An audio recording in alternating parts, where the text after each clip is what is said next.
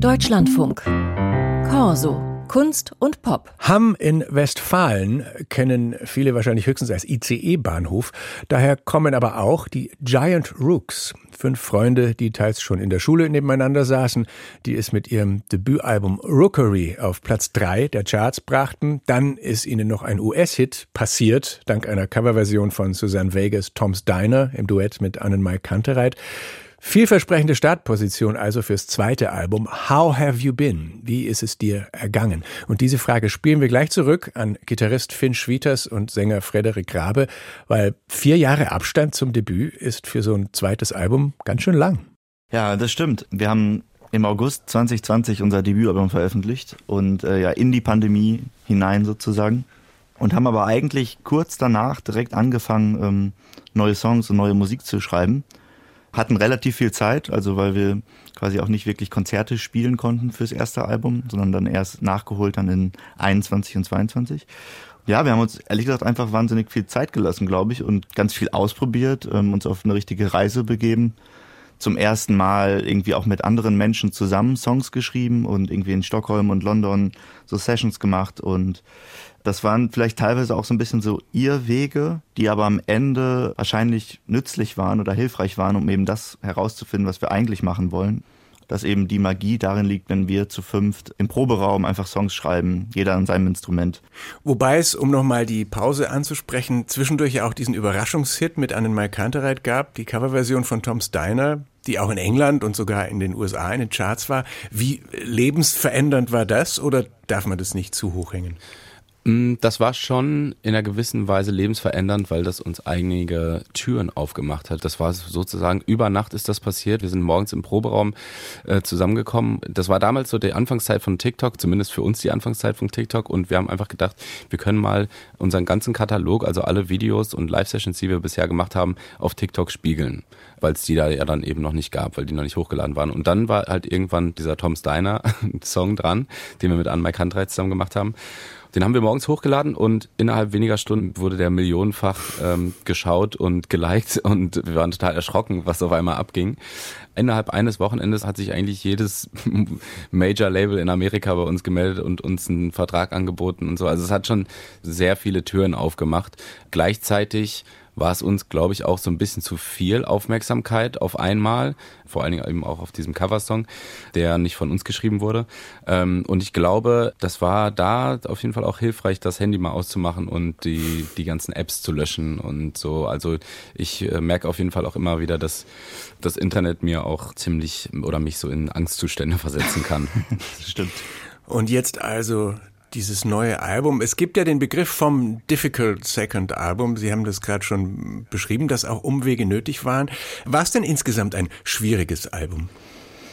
Tatsächlich ja. Es war auf jeden Fall für uns bisher die größte Herausforderung als Band, glaube ich, mit all dem, was so zwischendrin auch einfach passiert ist. Also es wird vorher im Vorhinein immer gesagt, so das zweite Album. Ich glaube, wir haben uns am Anfang, als wir angefangen haben, gar nicht so viel Gedanken darüber gemacht, aber es stellte sich dann halt nach und nach heraus, wie herausfordernd das ist, eben weil man irgendwie denkt, du musst dich jetzt komplett neu erfinden, du musst jetzt irgendwie eine komplett neue Seite zeigen, du musst dich total weiterentwickeln. Das war irgendwie so ein ganz krassen Druck, den wir uns plötzlich gemacht haben und der wahrscheinlich gar nicht so nötig war, weil diese Entwicklung dann irgendwie dann auch natürlich, glaube ich, einfach kam, dadurch, dass wir uns verändert haben und unsere ja, unsere Geschmäcker sich verändert haben so ein bisschen und wir uns auf natürliche Art und Weise eh die ganze Zeit weiterentwickeln. Was war denn der Ansatz? Also gab es ein, ein formuliertes Ziel oder Regeln, die Sie sich gegeben haben dafür?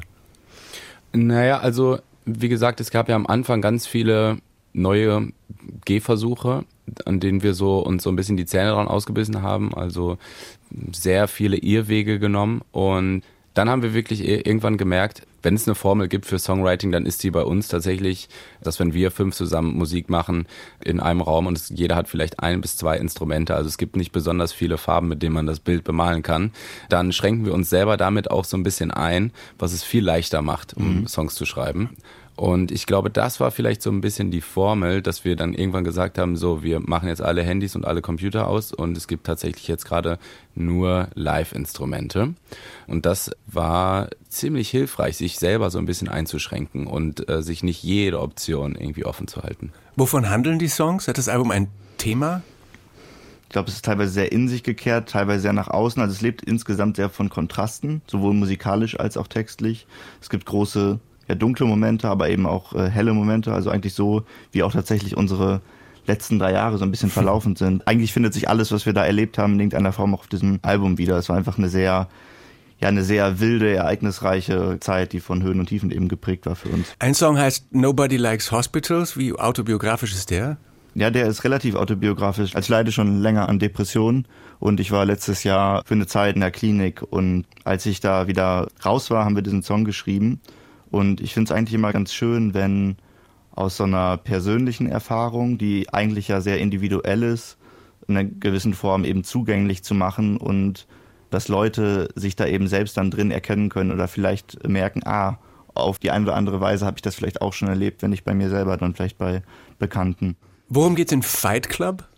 Ja, Fight Club ist so, also ich glaube, es geht schon in irgendeiner Form mit einer Auseinandersetzung um Männlichkeit, was für uns irgendwie als junge Männer gerade einfach ein großes Thema ist. Also was bedeutet es quasi in dieser Welt, ein Mann zu sein und ähm, ja, was ist vielleicht auch eine moderne Interpretation von Maskulinität? Ich finde, man erlebt gerade im Internet vor allem einfach so sehr, sehr düstere Seiten, vor allem auch von Maskulinität, wo es halt viel um, um Hass geht, um, um Gewalt, um ja, so ein unterdrückter Schmerz, auch der dann irgendwie immer wieder so rausploppt und teilweise auch schon so in der Wirklichkeit dann ankommt immer wieder. Und ähm, das haben wir versucht, auf dem Song irgendwie zu thematisieren und mal zu zeigen. Wenn Songs dann For You heißen oder Somebody Like You, das klingt dann ein bisschen generischer oder sagen wir klassischer, poptypischer. Ist der Ehrgeiz schon auch immer einen großen Popsong, idealerweise einen Hit hinzukriegen? Mm, nee, ehrlich gesagt versuchen wir uns schon davon loszumachen, weil das auch überhaupt nicht funktioniert. Also das ist eigentlich zum Scheitern verurteilt, wenn man sich hinsetzt und sagt, wir schreiben jetzt einen Hit, sondern wir lieben einfach als Band auch große Pop-Momente. Ich bin, ja, ich kann mich total begeistern für gut geschriebene Pop-Songs und ähm, Deswegen ja, versuchen wir uns da auch immer wieder daran, ähm, Popsongs zu schreiben. Ich würde aber auch sagen, dass diese ganzen Songs auch unter der Oberfläche, wie du jetzt gesagt hast, ist ein bisschen generischer oder so, auch schon irgendwie Geschichten haben und nicht einfach nur ein generischer Popsong sein wollen. Das ist nie unser Anspruch, sondern wir wollen immer Geschichten erzählen und Musik machen, die spannend ist und die uns interessiert und ja. Aber es wirkt jetzt schon alles auch nachdem sie ja in Amerika schon unterwegs waren und dann war dieser kleine Hit internationaler, würde ich sagen, im Vergleich. Oder es ist nur die Perspektive von außen. Es kommt einem so vor. Die Instagram-Postings sind dann zum Teil auch erstmal auf Englisch. Also geht auch die Plattenfirma, merkt man das? Gehen die anders mit einem um? Planen die anders?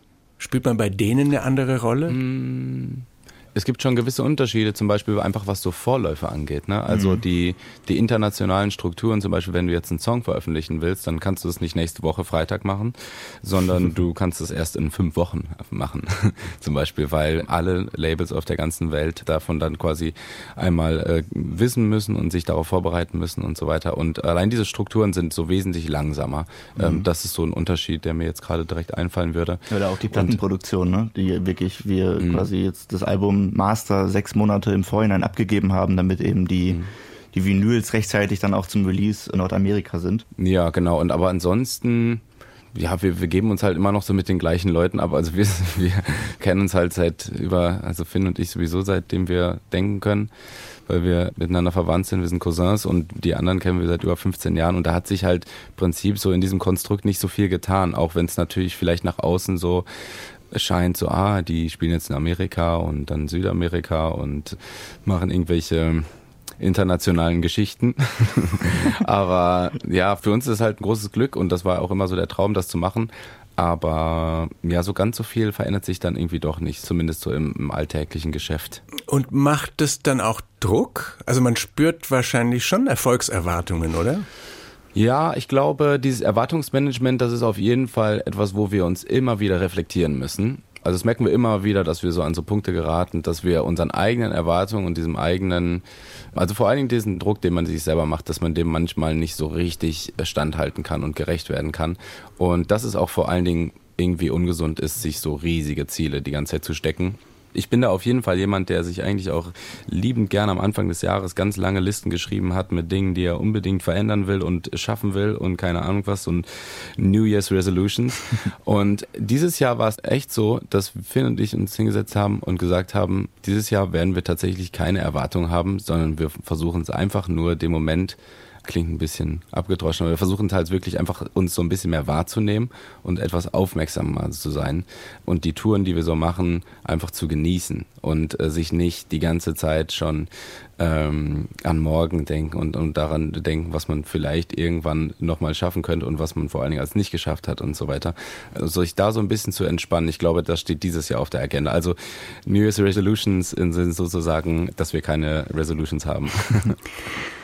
Deutschlandkonzerte im Februar, aber die Tour hat schon angefangen, ne? Sie waren im Januar in Spanien und Frankreich und Benelux. Wie war's? Super, super schön, tatsächlich. Also wir waren im Vorhinein sehr, sehr angespannt, weil ähm, wir eben zum ersten Mal ganz, ganz viele neue Songs von diesem neuen Album spielen wollten und halt eben äh, vorbereitet hatten letztes Jahr im Herbst.